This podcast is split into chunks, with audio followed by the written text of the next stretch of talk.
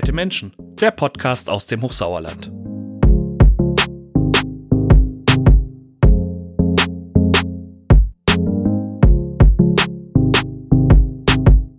Herzlich willkommen, Ronald Thiele beim Podcast Nette Menschen. Schön, dass du da bist. Ja, schön, ich freue mich auch, bin total gespannt.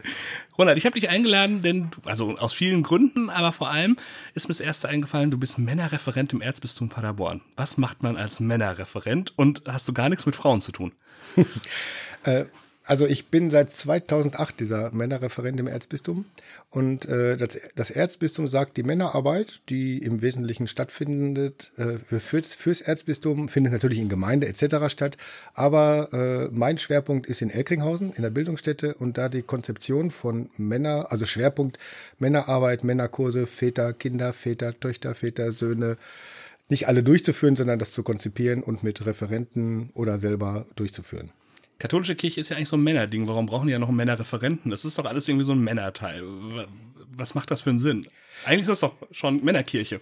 Ja, also im Grunde lügt das Klischee, finde ich. Ja, also weil ich glaube, dass äh, gerade Männer ein eine, ein, ein Ort brauchen, wo sie auch über sich und ihre Gefühle und über ihre Lebensthemen und über, über ihre Fragen äh, sprechen können oder wo das überhaupt ein Thema ist. Ich habe so festgestellt, äh, wenn wir zum Beispiel einen Kurs machen, dass manchmal so nach der ersten Stunde an so einem Freitagabend, äh, dass dann die äh, Teilnehmer sagen, äh, ey, ich habe jetzt hier Sachen von mir erzählt, da weiß mein Arbeitskollege, mit dem ich seit zehn Jahren zusammenarbeite, mhm. nichts davon.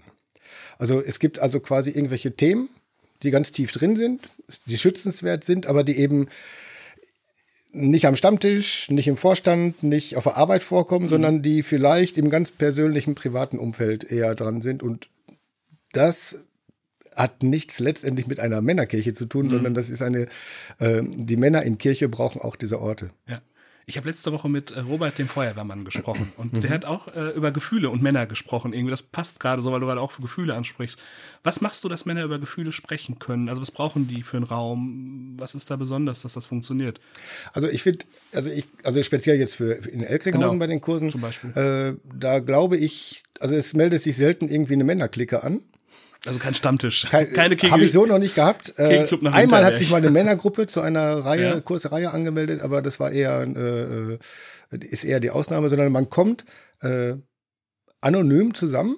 Mhm. Und ich glaube, diese Anonymität, die dann, wenn man dann zwei, drei Tage gemeinsam arbeitet und lebt und Dinge teilt und isst und quatscht und tiefe Sachen erzählt, äh, das ermöglicht Intimität. Mhm. Also Anonymität ermöglicht Intimität.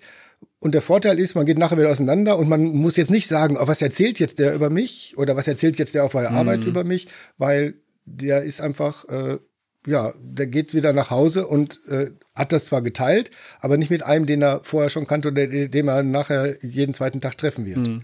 Und das, glaube ich, ist die Stärke. Elkringhausen ist ja ein besonderer Ort, der nochmal, glaube ich, auch was ausmacht, dass man anders miteinander redet. Aber es gibt ja auch so Serien, die nennst du oder nennt ihr Feuer im Bauch. Da treffen sich ja dann auch Männer, die aber nicht so intim, äh, die, die, die sich ja schon kennen irgendwie. Reden die auch über Gefühle? Was passiert da? Was macht ihr da? Also das ist das Ganze nochmal noch mal zum Quadrat, kann man sagen. Okay. Äh, weil die treffen sich, also bei, speziell bei dieser Kursreihe mit Feuer im Bauch heißt die, äh, da treffen sich Männer über einen Zeitraum von etwa anderthalb Jahren äh, ins, an insgesamt fünf Wochenenden. Und da ist der, die Stärke ist, ganz am Anfang kennt man sich fast gar nicht. Mhm. Und dann, wenn man sich fünf Wochenenden über einen Prozess von anderthalb Jahren hinweg immer wieder mal getroffen hat, und die Gruppe ist ja die gleiche geblieben, äh, also das sind teilweise so starke Gruppen, die sich teilweise heute noch selbst äh, auf eigene Kappe in Eckringhausen einbuchen mhm. Äh, und dann sozusagen die Erfahrungen, die sie miteinander teilen konnten, um das nochmal äh, dort zu leben oder nochmal auszutauschen. Mhm. Also so typische Männerthemen wie zum Beispiel, wo komme ich überhaupt her? Wie ist meine Herkunftsfamilie? Oder das Stichwort Arbeit. Äh, das muss ja immer irgendwie toll sein bei Männern, aber ist es oftmals auch gar nicht. Mhm. Man gibt ja auch, es gibt ja auch diese also nicht nur Burnout, es gibt auch viele Vorstufen, wo man dann äh, einen Jobwechsel hat oder Probleme hat oder Fragen hat oder die Finanzen stimmen nicht oder man geht kaputt in der Arbeit oder die oder Mobbing etc. Ähm, über Männerthema Beziehung. In welchen Beziehungen lebe ich überhaupt? Mhm. Welche Beziehung habe ich zu meinen Kindern? Welche Beziehung habe ich zu meinen Eltern? Welche Beziehung habe ich zu meiner Partnerin? Zu Klicken, zu Gruppen, zu Freunden? Habe ich überhaupt Freundschaften, richtige Freundschaften und definiere Freundschaft, ne, mhm. so, äh, bis hin zum, zu den Themen Körper, Sexualität und auch noch Spiritualität. Also das sind jetzt insgesamt bei diesen fünf, äh, bei dieser Fünferreihe, äh, das sind fünf Themen, die äh, Männer manchmal belasten und manchmal beflügeln. Mhm. Und manchmal beides. Was kommen für Männer? Sind das spezielle Typen? Ähm, ich stelle im Moment fest, so vor allen Dingen in der Generation, die noch mal jünger ist als ich, ähm, da sind so Vokabeln wie, ich habe es mir extra aufgeschrieben, Mental Health Issues und Struggeln, also äh, mentale mhm. äh, Gesundheitsprobleme äh, oder Hadern mit, äh, mit verschiedenen Themen, also Herkunftsfamilie zum Beispiel oder Work-Life-Balance. Genau. ähm, da wird das, wird das anders. Ähm, also da wird drüber, mehr drüber gesprochen, glaube ich was sind das für Männertypen in deinen Kursen? Sind das eher Jüngere, die dann da, oder in den Kursen, die gemacht werden, oder sind es eher Ältere? Ähm, oder sind das, weiß ich nicht, nur die Leute, die studiert haben? Oder sind das, also wie, wie mischen sich diese Kurse? Also wer beschäftigt sich mit, ähm, mit den Männerthemen? Also was ich wirklich, wirklich spannend finde, ist, äh, es ist total gemischt. Mhm. Äh, vom Alter her ist es allerdings, da ist es relativ nicht, nicht zu stark gemischt, weil die jungen Männer kriegt man, sind höchstens bei den Väter-Kinder-Wochenenden da mhm. zu finden. Aber in der Regel, sage ich mal, sind die teilnehmenden Männer 35, 40 und dann aufwärts. Äh, Schwerpunkt würde ich so um die 50 herum sagen. Äh, wir haben natürlich auch ältere Männer um die 70, aber so, ich sage jetzt mal, Schwerpunkt ist zwischen 40 und 70. Also das sind also die 25 oder 28-Jährigen. Ich mhm. glaube, die haben einfach andere äh, Schwerpunkte aktuell. Natürlich Familie gründen, Partnerschaft, das eigene Nest herrichten, Hausbau oder ja. Wohnung herrichten und an der Karriere schrauben etc. Ich glaube, wenn man so um die 35 38, 40 ist, dann kommen da nochmal andere Lebensthemen in, im Blick, wie, also im Grunde, wenn die Fragen an das Leben kommen, was ist denn jetzt, die Kinder sind jetzt so und so alt und ähm, da kommt die, der eigene Blick auf sich selbst, auf die eigene Partnerschaft nochmal, da kommt man schon mal manchmal auch ins Stolpern, da mhm. kommt man manchmal auch ins, ins Nachdenken, aber genauso gut auch mehr, zu mehr Freiheiten, wenn die Kinder, ne, wenn man die nicht mehr abends so ins Bett bringen muss, sondern die sind 13, 14, 15, die brauchen den Vater vielleicht nochmal ganz, ganz anders. Ähm, und das finde ich total stark, wenn dann Männer sagen, ach, ich denke mal mit anderen Männern über diese Themen nach hm. und nicht alleine vorm Spiegel oder mit jemand hm. anderem. Jetzt komme ich um dieses Wort, dieses Klischee der Midlife Crisis nicht herum, weil das ja auch vom Alter irgendwie so, ähm, so halbwegs zu passen scheint. Ist das eine neue Form von Midlife Crisis, also wie man Themen bearbeitet? Also, weiß ich, Midlife Crisis wäre das Klischee, glaube ich, ich kaufe mir eine Harley Davidson und fahre durch Deutschland. Ist, der, der, sind, ist die neue Generation Midlife Crisis, ich rede über meine Gefühle? Also ich würde es überhaupt nicht Midlife Crisis nennen mhm. und es ist auch überhaupt nicht neu bisschen klugscheißen kann ich ja auch. Ja, ja. Äh, C.G. Jung, äh, Karl Gustav Jung, also ja. äh, Psychoanalytiker, Psychotherapeut, der hat damals gesagt, äh, äh, er stellt bei Menschen fest einen sogenannten Individuationsprozess. Und er sagt, damals Anfang letzten Jahrhunderts, äh, der Individuationsprozess eines Menschen beginnt in der Regel ab dem 35. Lebensjahr. Mhm. ich glaube heute also Individuationsprozess heißt, es kommen andere Fragen ins Leben als die, was mache ich jetzt beruflich, wie verdiene ich mein Geld, sondern die anderen Fragen kommen dazu. Also ich würde sagen, also mindestens, diese Fragen sind mindestens 120 Jahre alt, okay. laut C.G. Jung. Ja. Ähm, und dieser Individuationsprozess heißt im Grunde, wer bin ich denn als Individuum und warum bin ich, also die Frage nach dem Sinn, und das ist ja, muss ja keine Krise sein, mhm. von, von, wegen Männerkrise naja, oder, okay. oder, oder Midlife Crisis, ähm, sondern das wird manchmal als Krise erlebt. Mhm. Aber äh, eigentlich sind die Fragen ganz normal, dass die dann irgendwann kommen, so nach dem Motto, und was ist jetzt? Wie viele Jahre habe ich noch in meinem Leben? Wenn man um die 40 ist, okay, mhm. hat man noch 20, hat man 30, statistisch gesehen so und so viel hat man dann noch. Ja. Ähm, ich glaube, dass das was ganz Normales ist und bin dann auch relativ entspannt. Aber dass das manchmal die Männer auch über Krankheit erfahren oder über Burnout oder Depressionsfragen. Also wir haben, wir machen die Kurse in der Regel nicht für nicht für Kranken, mhm. nicht für äh, äh, nicht für nicht nur für körperliche und, und, seelische Gesundheit. Aber letztendlich ist es das natürlich auch, dass man sich austauscht über die die Probleme und die Fragen, die einem manchmal vor die Füße fallen. Ja, und das macht es ja nochmal viel vielfältiger, weil es nicht mehr nur Defizit über die Krise geht, sondern auch genau, ähm, genau. Einfach die Fragen und Themen, die man mitbringt. Wie erlebst du die Männer, die da sind? Was, ähm, was ist bereichernd für die? Ähm, Austausch? Mhm. Wie hast du das erlebt? Oder dieses, ach, kenne ich auch. Mhm. Ach, ehrlich? Wie, ja, so. Äh, ich denke, die schätzen unheimlich wirklich auch dieses Mannsein, so nach dem Motto, als Männergruppe das zu machen. Also fast bei jedem Wochenende ist, brennt irgendwie auch ein Feuer. ja, einfach weil einfach dieses klassisch Ja. männliche und abends wird in der Regel auch mal ein Bier getrunken. Ähm, also diese, ich glaube, du hast eben den Ort Elkringhausen angesprochen. Ich glaube, das erleben manche einfach definitiv als Ort, wo man erstmal so sein darf und man muss gar nichts. Sondern man kann das, man kann das wahrnehmen, man kann teilnehmen, man kann in einer Dreier- oder Fünfer- oder Sechzehner-Gruppe, man kann was sagen, man kann sich aber auch zurücknehmen und sagen, boah Mensch, das geht mir jetzt gar nicht, äh, mir geht's jetzt nicht gut, ich möchte gerne nichts dazu sagen, dann wird das auch akzeptiert. Und ich glaube, das ist, das ist einfach die Stärke äh, dieser, so einer Kursform, dass man äh, dass man sich, dass man die Themen, die da sind, dass man die benennen kann, aber sich genauso gut auch zurückhalten darf. Und aus seiner Rolle rauskommt. Ja, aus der Rolle, die man, die man im Alltag ist, Äh, nicht spielt, sondern die man lebt. Ja. Also Rolle ist ja nicht, ist, man lebt die Rolle als Vater, man lebt die Rolle als Partner, man lebt die Rolle als Kollege oder als Chef oder so. Äh, Und genau, diese Rollen sind erstmal entkräftet, weil die in der Regel geht es in der Vorstellungsrunde ja nicht, ich bin Chef.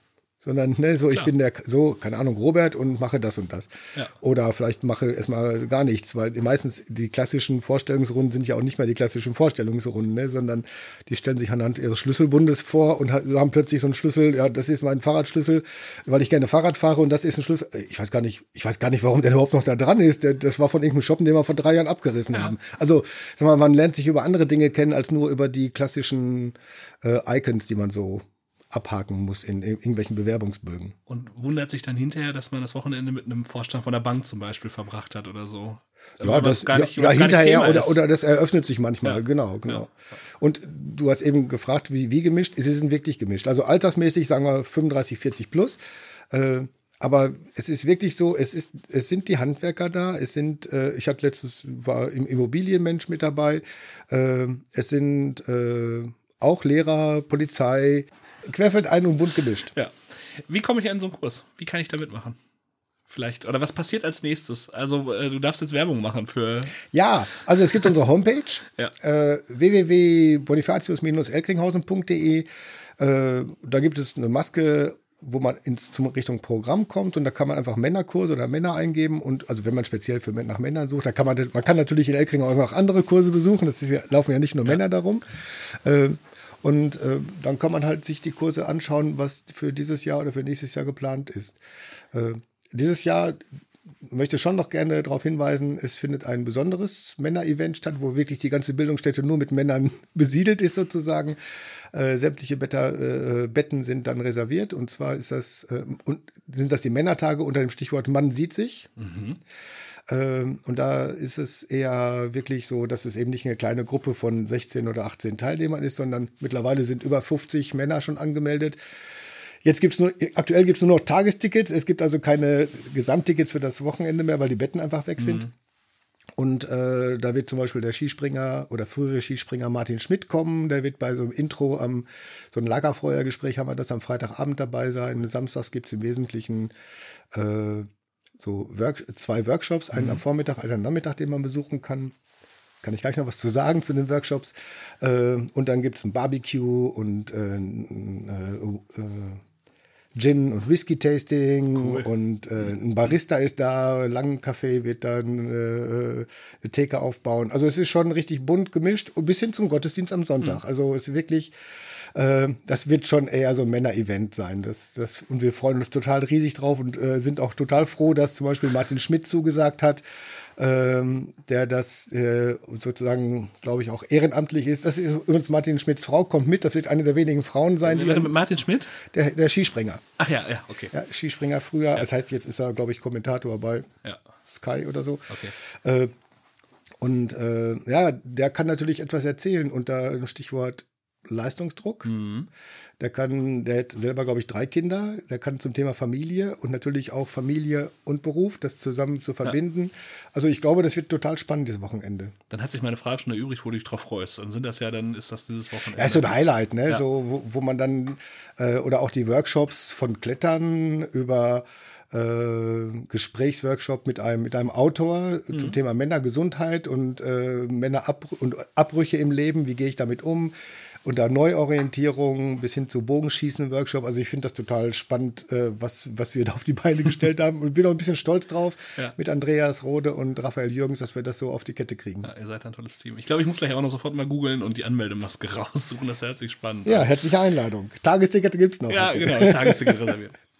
Jetzt haben wir eben im Vorgespräch schon über äh, einen zweiten Teil deiner Arbeit gesprochen. Da sind die drei Buchstaben EFL aufgetaucht. Möchtest ja. du vielleicht einmal ganz kurz erklären, was sich hinter diesen drei Buchstaben verbirgt? Ja, EFL bedeutet Ehe, Familien und Lebensberatung. Das heißt, äh, wenn ich hier jetzt als Referent für Männerarbeit sitze äh, oder davon gerade gesprochen habe, mache ich das nur mit einem kleinen, relativ kleinen Teil meiner Arbeitszeit, nämlich zu 70 Prozent, äh, zu 30 Prozent. Und zu 70 Prozent bin ich nämlich in der Beratungsstelle für Ehe, Familien und Lebensfragen äh, hier in Meschede am Arbeiten. Was machst du da? Ja. Die Frage schließt sich einfach an, genau. Ja, klar.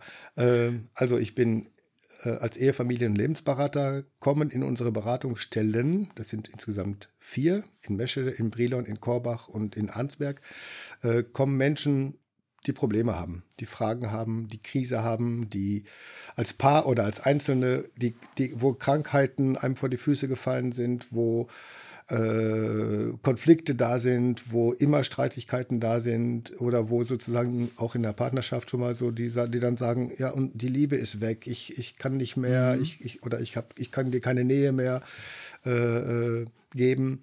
Und äh, mit diesen Problemen und den Fragen kommen die Menschen in die Beratungsstellen. Äh, und diese Beratungsstelle ist auch, auch die ist in Trägerschaft des Erzbistums Paderborn sprich katholische Kirche.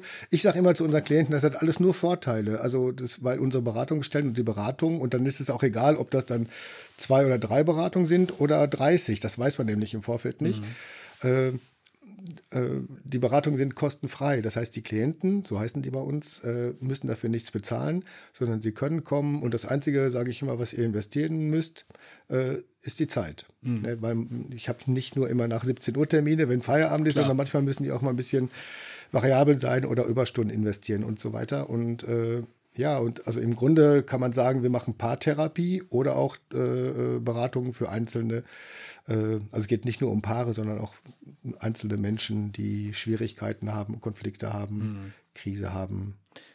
Ja. Ähm, und äh, vielleicht mal kurz der Hinweis darauf, was mit den Kirchensteuermitteln passiert. Und äh, da sind sie wunderbar angelegt, glaube ich. Ich arbeite in zwei wunderbaren Nischen von Kirche. Ja. Das darf ich so sagen, in Elkringhausen ja. und auch in der Ehefamilienlebensberatung, wo ich das Gefühl habe, da ist genau Kirchensteuermittel gut angelegt. Dürfen auch Leute zu euch kommen, die ausgetreten sind? Also ganz kurz die rhetorische Frage. Nee, die ist gar nicht rhetorisch, weil das fragen ja Menschen ja. auch so, was, was muss ich denn ja, hier leisten? Meine, weil ich es weiß. Ach so, okay. ähm, ja, aber es ist, äh, also man muss überhaupt nichts mit Kirche am Hut haben. Mhm. Ich habe, äh, also die wenigsten sind gehören zur Kerngemeinde von Kirchen. Mhm. Äh, ich habe Muslime, ich habe Hindus in Beratung, also wirklich querfeld ein. Äh, und man muss nicht Mitglied sein und man darf evangelisch, katholisch, man darf auch katholisch sein, aber man muss nicht. äh, nein, ich glaube, und das ist, das ist richtig, also das ist auch der diakonische Anspruch von uns oder von, von äh, unserer Arbeit, äh, dass unsere Türen den Menschen aufsteht, die gerade Probleme haben und dann wird nicht geguckt, wo sie herkommen oder was sie haben. Hm. Und die kommen dann zu dir, zu euch, mit äh, zu zweit alleine, mit einem Problem im Gepäck. Was machst du da mit diesem Problem? Oder was macht ihr? Was passiert? Ja, also erstmal rufen die an mhm. und holen dann einen Termin und dann ist die Frage äh, für sie alleine oder für sich, äh, für, für, sie beide als Paar. Mhm. Beispielsweise, ja, das ist, nee, ist für meinen Mann und für mich und dann wird ein, ein Doppeltermin gebucht, heißt das. Also mhm. das ist dann intern. Äh, da werden also zwei Stunden für uns gebucht und dann bei dem Herrn Thiele oder Herrn Krone oder Frau Kenter oder je, je nachdem, wer mhm. gerade äh, in Arnsberg, Brilon, Korbach äh, zur Verfügung steht äh, oder wo die Hilfe gesucht wird und dann kommt man erstmal zu einem ersten Gespräch. es ist im Rahmen der Psychologie, das sogenannte Erstgespräch ist mhm. natürlich auch das erste Gespräch. Und da wird erstmal geguckt. Äh, ich als äh, Beratender brauche ja einen Arbeitsauftrag und ich möchte dann natürlich auch wissen, äh, womit kommen die Klienten, wo, wo, drückt der Schuh, welche Probleme sind da. Und erstmal mache ich gar nichts mit dem Problem, sondern ich höre erstmal, äh, welches Problem überhaupt da ist. Und dann gucke ich natürlich auch in so einem Erstgespräch, äh, ist das, was ich anbieten kann, passend für das mhm. Paar, was da gerade sich angemeldet hat. Ähm, aber genauso gut guck, guck, gucken die Klienten natürlich auch so, oh, passt die Chemie, kann man, kann ich mit dem Herr Thiele die Dinge bearbeiten, weil ganz ehrlich, die sprechen da ja nicht über irgendeine Züchtung, die sie im Garten gemacht haben oder so, sondern da geht es um eingemachte Themen mhm. und Probleme, äh, die sehr schützenswert sind und die sicherlich nicht für eine Öffentlichkeit bestimmt sind, Klar. sondern äh, wir alle, alle unterliegen auch der Schweigepflicht und das ist das Wesentliche. Unsere Räume sind Schutzräume, wo Menschen das eröffnen können. Hm. Hast du das Gefühl, die Themen, mit denen die Menschen kommen, haben sich durch Corona oder jetzt auch vielleicht durch den Krieg sogar schon verändert? Also ich, ich glaube, die Themen haben sich nicht verändert, aber wenn Krise vorher schon ist mal vielleicht nur eher klein da war mhm. innerhalb einer Partnerschaft oder innerhalb einer Familie, dann ist es durch Corona nicht einfacher geworden mhm. und durch die Kriegssituation, die jetzt in der Ukraine ist, ist es oder oder auch die Ohnmacht, die man teilweise jetzt auch hier spürt oder die wir jetzt alle hier spüren, so äh, also ohne Macht zu sein, da was dran zu drehen, mhm. außer vielleicht äh, was zu spenden oder den Menschen ein Zuhause zu bieten. Ähm, das machen diese Ohnmacht, das macht die eigentlichen Probleme, die da sind, eher größer. Also ich sage mal, die, die wenigsten kommen, wir haben Probleme mit Corona, aber mhm. unter Corona sind diese Probleme, die wir eigentlich haben, größer geworden. Mhm, die treten da mehr ins Licht. So. Die werden offensichtlicher, genau. Ähm, Weil man, man ist zum Beispiel über die Lockdowns oder manch, gut, mittlerweile ist das ja auch wieder etwas gelockerter, aber äh, wenn man als Familie viel, viel enger zusammen war und unter Umständen wirklich eben nicht jeder hat ein Einfamilienhaus zur mhm. Verfügung, äh, dann man so über, über regelmäßiges Arbeiten und über Tagesstrukturen, die da sind und Kinder aus dem Haus und Schule und Kindergarten, äh, dann ist es natürlich auch leichter, gar nicht nur den Themen aus dem Weg zu gehen, sondern die sind dann plötzlich nicht so offensichtlich. Mhm. Manches wird dann, und wenn es dann enger wird, im wahrsten Sinne des Wortes, äh, dann kommt, dann kommt, ist es wie so ein Schnellkochtopf. Ja. Und wenn dann, wenn dann der, wenn dann dummerweise äh, das Ventil versagt, dann knallt es auch mal. Mhm. Sind das nur Themen, die bearbeitet, wo es um Beziehungen zu anderen Menschen geht, oder kommen Menschen auch zu euch, weil sie irgendwas ganz persönlich mit sich rumtragen, was, also was, was nicht, was kein Beziehungsthema ist, sondern was ein eigenes Thema ist? Ja, ja, also ich sag mal zum Beispiel das Stichwort äh, Depression. Mhm. Äh, wenn man so weiß, wie gerade hier im sauerländischen Umfeld äh, die die Wartezeit bei Therapeuten ist. Also bei uns kriegt man einen Termin in der Regel in den nächsten zwei bis vier Wochen. Mhm. Also ich will mich jetzt nicht zu stark aus dem Fenster hängen, weil es gibt halt Beratungsstellen bei uns, die sind ein bisschen, die haben eine längere Warteliste. Äh, aber in der Regel kann man so nach zwei bis vier Wochen ein Erstgespräch gehabt haben. Und da ist, also, und gerade wer schon mal mit Depressionen sich äh, befasst hat oder auch selber schon mal eine gehabt hat, wenn man dann nicht, wenn man dann das ge gesagt bekommt, du kannst zwar ein Erstgespräch haben, aber das nächste Gespräch ist dann erst in sechs oder in neun Monaten, äh, das ist schon, dann hängen die richtig durch. Mhm. Und da ist, also das ist eine, natürlich ein sehr persönliches Thema. Manchmal ist auch die Trauer ne, ob, ob über ein verstorbenes Kind oder äh, über einen verstorbenen Partner oder manchmal auch, auch wenn Eltern oder ein Elternteil verstorben ist, das bringt manchmal auch ein, ein ganzes Gefüge, Persönlichkeitsgefüge ins Wanken. Äh, Manchmal ist es, ist es eine Erleichterung oder eine, Erlösung, das sagen Klienten auch so, aber manchmal kommt genau dadurch auch nochmal, äh, äh, ja, wird vieles nochmal in Frage gestellt. Tod ist ziemlich endgültig. Hm. Ich finde, Depression ist im Moment ein Thema, was immer mehr in die Öffentlichkeit rückt. Also so mhm. Leute wie Kurt Krömer äh, haben sich irgendwer, äh, kann man geoutet sagen? Ich weiß es gar nicht. Also haben es öffentlich gemacht. Haben gesagt, dass, ja, klar. Ähm, mhm. Und gehen damit ähm, auch, finde ich, total spannend um. Ähm, merkt ihr das? Es, gibt es immer mehr Leute, die sagen, ey, ich hab, ich bin depressiv, ich habe eine depressive Episode oder ich, mir geht es gerade nicht so gut? Ähm, ja, klar. Also äh,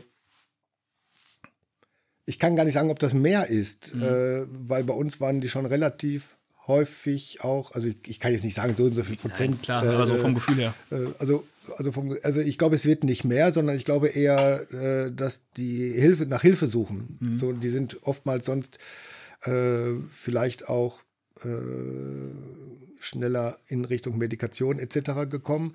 Ähm, und und jetzt ist es, ja, es ist eher schon, es ist ein bisschen anerkannter. Ich hatte mal eine Gruppe von Männern, die ich auch im Rahmen der Ehefamilien Lebensberatung äh, äh, geleitet habe über einen kurzen Zeitraum. Äh, das Interessante ist, wenn einer erstmal sagt, äh, ich habe das mal gehabt, ich kenne Depressionen oder ich mhm. kenne depressive Phasen, äh, dass der andere sagt, oh, kenne ich auch, äh, habe ich auch schon mal gehabt, kenne ich mhm. auch. Also dieses, äh, es ist fast wie so ein Dominoeffekt, so nach dem Motto, wenn einer sich öffnet, dann ist, ermöglicht das den anderen auch, die eigenen Themen zu eröffnen. Und das ist dann wieder heilsam, gerade in so einer Gruppe. Oder? Und das ist total hilfreich. Allein die Solidarität zu wissen, oh, es ist jetzt hier nicht, ich bin jetzt nicht hier der Einzige, der das erlebt hat, sondern äh, weil das ist ja zutiefst, äh, was die eigene Gefühlswelt und die Trauer und die, die Emotionen angeht und, und, keinen Antrieb zu haben und morgens im Bett zu liegen und am liebsten die Decke wieder über den Kopf zu ziehen und nicht eben aufzustehen und den Sonnenschein zu begrüßen, sondern zu sagen, nee, boah, nee, dieser Tag hier, der ist nicht meiner. Mhm. Oftmals bis hin zu Zukunftsängsten, wie kriege ich meine Familie versorgt, wie kriege ich mein Haus abbezahlt also nicht, dass es, also das ist dann die Krise. Die Krise ist dann äh, die Depression als solche, als Krankheit, die dann aber, wo, wo man das Gefühl hat, boah, jetzt geht mir wirklich der Boden unter den Füßen weg. Und dann zu merken, wow, das ging anderen auch so oder andere haben es auch schon geschafft. Und wenn die sich gegenseitig Mut zusprechen, was Besseres, Besseres kann es gar nicht geben. Hm. Ich glaube, bei Depressionen ist es ja nochmal besonders, weil Antriebslosigkeit da ja auch ein Thema ist. Aber wenn wir jetzt das mal wieder so ein bisschen weiter aufmachen, auch an die Paare zum Beispiel denken, die kommen. Ähm, mhm, das macht denk, was mit dem Paar. Mhm. Also, nee, also Leute, die zu euch kommen, ähm, denkst du dann manchmal, oh, wärt ihr mal früher gekommen, dann äh, hätten wir da besser drüber sprechen können. Also warten Leute zu lange, bis sie sich Hilfe holen, gerade in Themen wie Beziehung. Also, dass ich sage, wäre mal früher gekommen, wäre es besser gewesen, das habe ich eigentlich so noch nie gedacht. Okay. Das haben die Paare manchmal schon mal, aber gesagt haben sie schon mal. okay. äh, weil ich, ich muss sagen, ich habe immer sehr, sehr großen Respekt davor, wenn überhaupt Menschen sich auf den Weg machen, weil letztendlich, wenn man den Hörer in die Hand nimmt und unsere Nummer in der EFL wählt, heißt das ja erstmal, zu akzeptieren, dass ich alleine oder dass wir zu zweit alleine mhm. nicht weiterkommen. Das heißt, man muss erstmal einsehen, dass, das, dass ich Hilfe von außen brauche.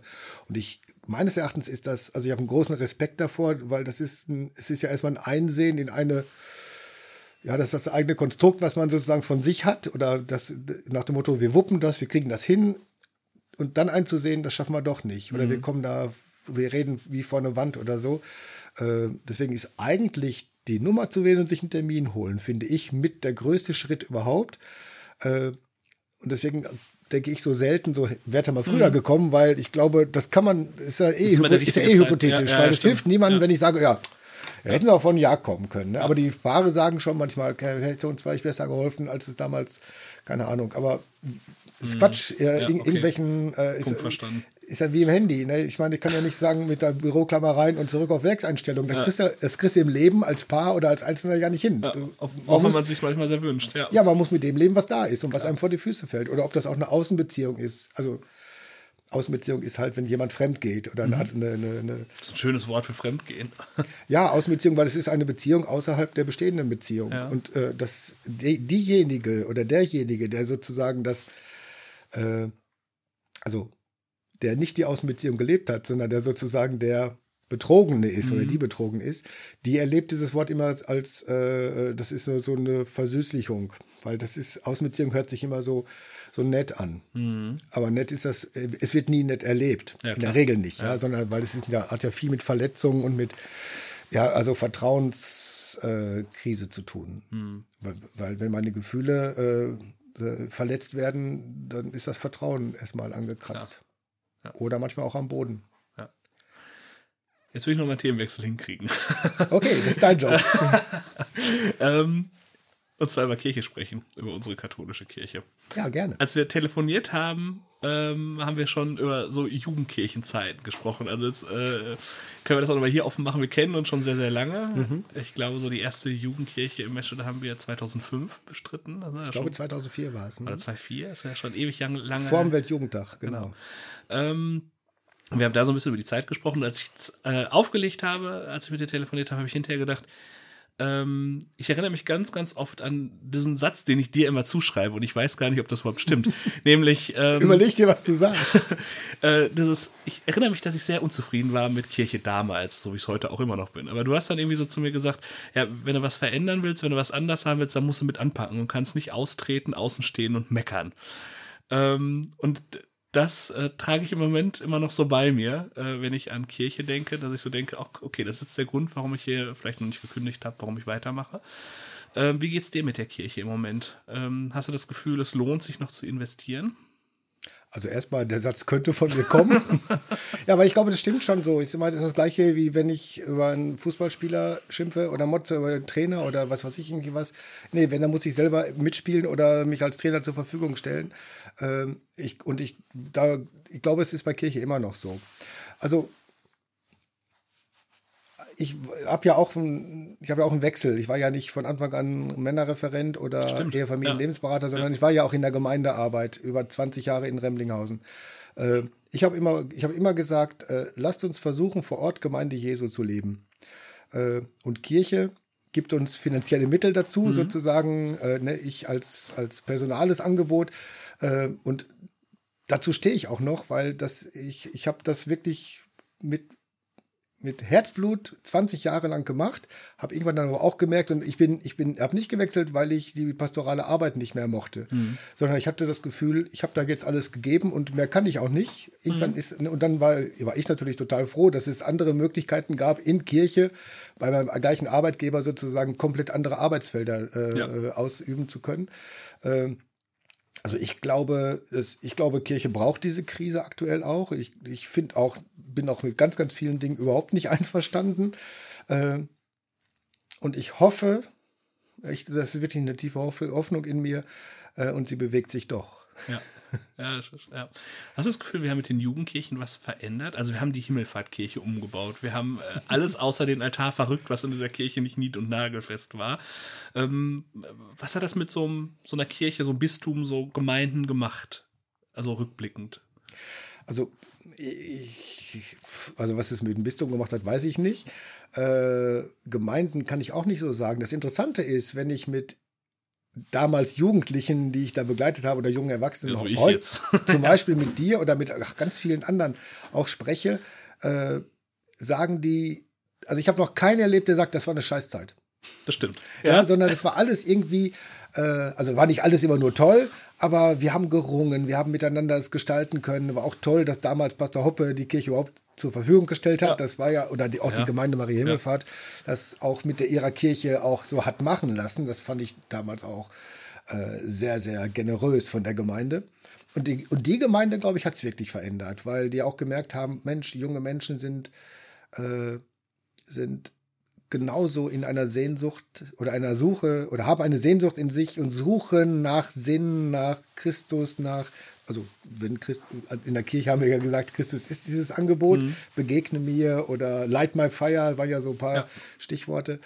Äh, und die Menschen oder die jungen Menschen, mit denen wir das damals gemacht haben, finde ich, wenn wir heute, wenn ich heute mit denen spreche, die sind, äh, die sagen oftmals, dass diese, dass diese, weil es war ja eben nicht nur vier Wochen oder acht Wochen, die die Kirchen existiert haben, sondern es war ja ein Vorlauf und ein Nachlauf äh, dass diese Zeit ziemlich prägend war. Und mhm. was will man mehr, oder was kann man mehr erreichen? Ja. Also, als wenn man da gemeinsam allein drüber nachdenkt, wie wollen wir als junge Gemeinde jetzt hier diese Kirche gestalten für diesen Zeitraum? Mhm. Was sollte darin stattfinden? Wie sollen die Gottesdienste aussehen? Äh, weil das hast du ja in einer normalen aktu äh, ja. aktiven, auch in einer aktiven Gemeinde ist das ja auch nicht so, sondern da können die Jugendlichen partizipieren an den Angeboten und die Gottesdienste, die da sind. Und in dieser Phase war das so, wir können selber gestalten, wir können auch sagen, wann die Gottesdienste sind. Wir können damals, zum Mittagsgebet, ne? Ja, Ganz komisch. Nach der Schule, irgendwie 13.35 oder so. Ja, irgendwie. Und jeden Tag war was. Oder? Spirituelles Gebet zur Mittagszeit. Ich weiß noch, ich weiß noch dass Markus, ja, ja, Markus damals SJZM, ja, spirituelles Jugendgebet zur Mittagszeit.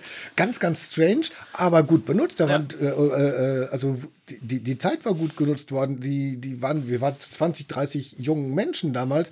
Total faszinierend. Also, ja, und zu der Zeit gab es ja noch keine OGS und ich weiß noch so, äh, aus der Schule nee. ist man dann in die Kirche gegangen und hat dann da seine OGS gemacht. Äh, ja, und, und da verschob sich das natürlich auch. Ja. So, äh, am Anfang war das mit dem Kirchenraum total wichtig, den auch zu gestalten, aber als der mal fertig war, das meiste fand dann im, im Jugendkirchencafé statt. Ja, also Churchill. Weil, ja, Churchill Café, genau. Ja, wo dann im Grunde, wo Menschen sich begegnen und treffen. Ja. ja. Und wenn man dann sagen kann, und hier, hier ist jetzt Jesus auch mitten unter uns, äh, dann ist das nicht immer so ein Aha-Effekt, sondern dann ist das gelebtes Christsein. Ja. Ähm, gab es in eurem Leitungsteam irgendwie, oder war das reflektiert? Was, was wollt ihr den Jugendlichen mit auf den Weg gehen? Habt ihr das besprochen oder habt ihr einfach gesagt, okay, Ärmel hoch, wir machen jetzt einfach mal Kirche anders? Oder gab es schon so, eine, so, so einen roten Faden, wo ihr gesagt habt, das wollen wir denen schon mit, mitteilen, das sollen die mitnehmen? Was war, gab es einen Konsens, was wichtig ist? Oh, weia. ja, ist ja schon ein paar Tage her. Na gut, ich meine, die letzte Jugendkirche war 2011, das ist ja jetzt schon elf Jahre hin. Ja, genau. äh, von daher ist das wirklich lange her. Also ich glaube, der Konsens, der da war, ist, äh, dass Jesus der Mittelpunkt sein sollte. Mhm. Äh, und dass der Raum da ist, dass, dass der Rahmen steht. Und der Rahmen war wirklich, wir gestalten den Raum einer Kirche so, wie ihr, junge Menschen, euch darin wohlfühlen würdet. Mhm. Ich glaube, das war die Hauptprämisse. Das Interessante war, äh, dass in, im Werden eines, also wir haben ja immer wieder neu konzipiert und haben ja nicht nur überlegt, jetzt stellen wir neue Pflanzen rein, sondern da wird echt überlegt, ja. äh, wie soll der Raum, wie kann der Raum unterschiedlich genutzt werden. Ist schon was anderes, ob man eine Kirche um die Pfingstzeit herum gestaltet, das waren die ersten zwei Projekte, oder ob man Fasten- und Osterzeit äh, in der Kirche äh, belebt ja. oder äh, neu entdeckt. Und für mich war gerade diese, diese Fasten- und Osterkirche, das war für mich das stärkste Projekt, wo wirklich, ja. finde ich, zutiefst Theologie, äh, christliche Theologie gelebt wurde. Also in der Fasten- Übergangskirche, das nachher dann, ich weiß nicht, du erinnerst dich ja auch noch, dass dann dieses ja. leuchtende von der Kardinal von Galen Schule gemalte äh, äh, sehr bunte, grün, gelb, äh, hell leuchtenden Farben hinter dem sehr zerschlagenen Kyrillkreuz auftauchten ja, in, in, der Meter. Osternacht.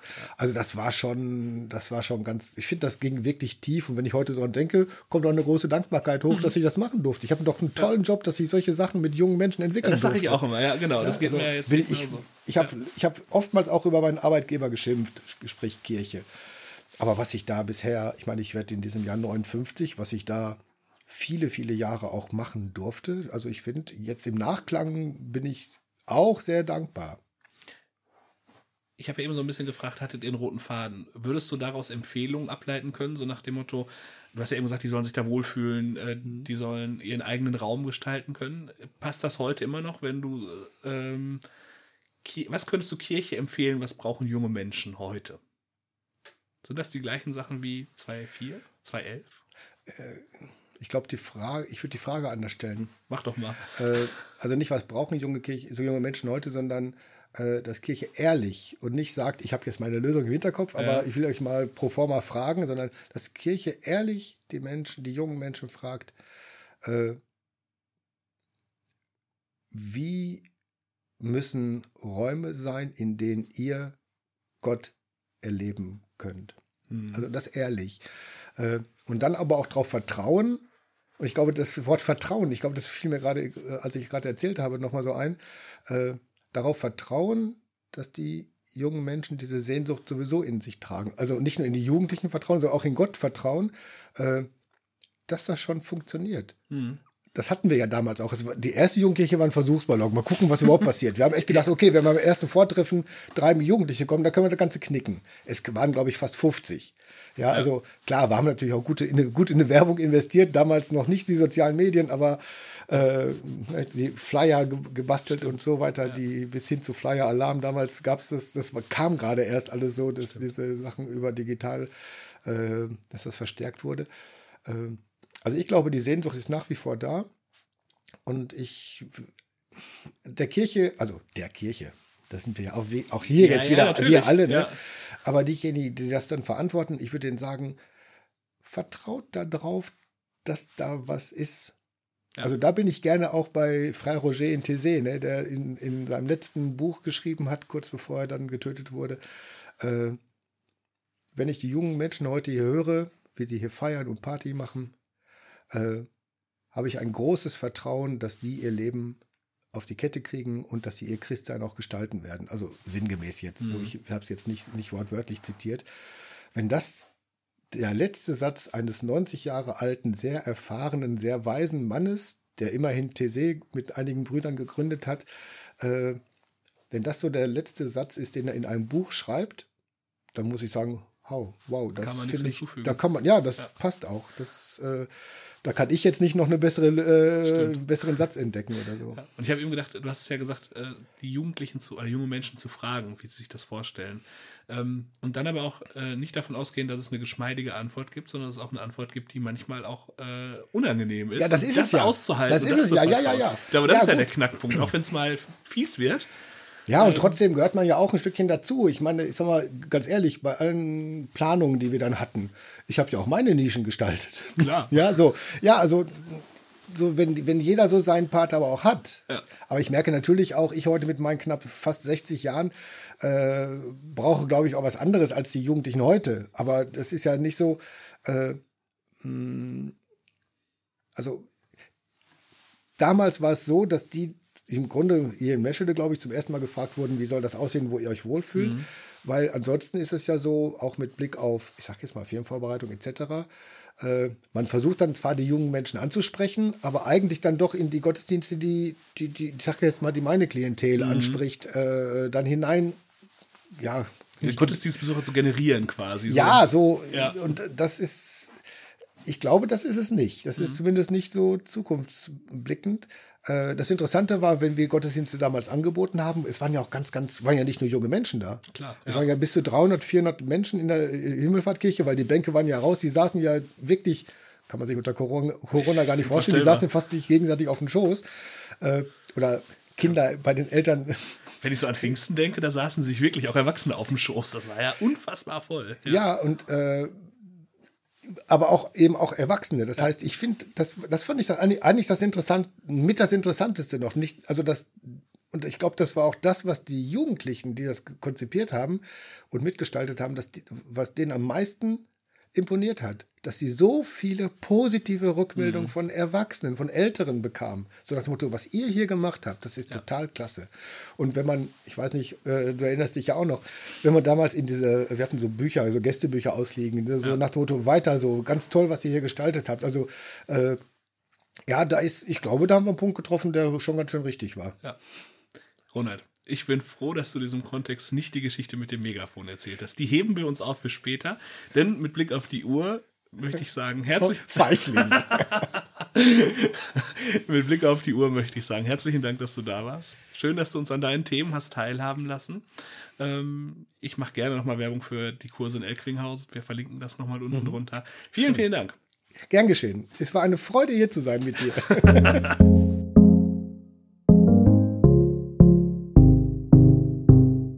Podcast Nette Menschen ist eine Produktion des Dekanats Hochsauerland Mitte. Konzeption, Redaktion, Produktion und Schnitt Christopher König. Wir freuen uns über Rückmeldungen oder neue Ideen. Kontakt www.dekanat-hsm.de oder über unsere Social Media Kanäle. Besonderen Dank geht an die Gäste, die uns an ihren Geschichten teilhaben lassen.